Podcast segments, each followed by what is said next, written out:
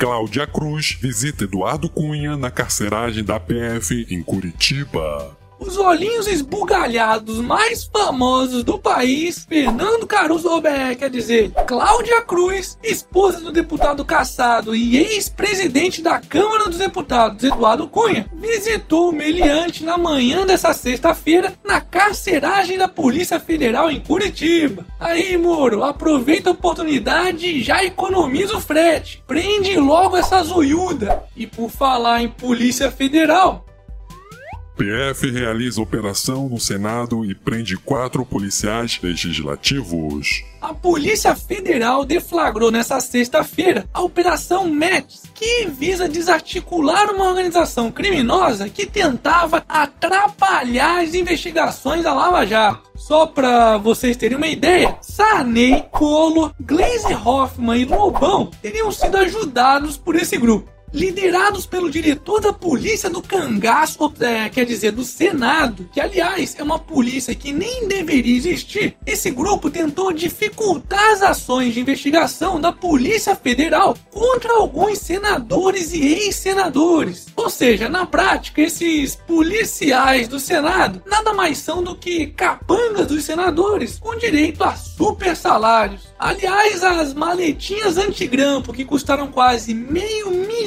de reais aos cofres públicos e que foram adquiridas sem licitação e, curiosamente, apenas dois meses após a prisão dos primeiros empreiteiros alvos da Lava Jato, foram utilizados para evitar que esses bandidos do Senado fossem grampeados pela justiça. E sabe quem é que estamos pagando por tudo isso? Isso mesmo, nós, os otários dos brasileiros. Hashtag somos todos otários.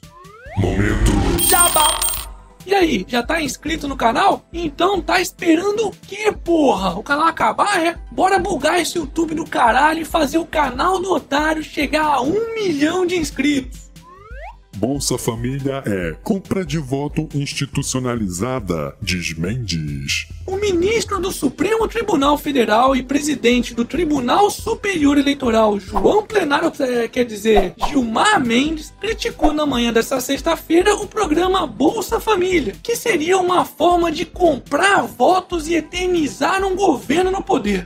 O Bolsa Família generalizado querem um modelo de fidelização que pode levar à eternização no poder. A compra do voto agora é institucionalizada.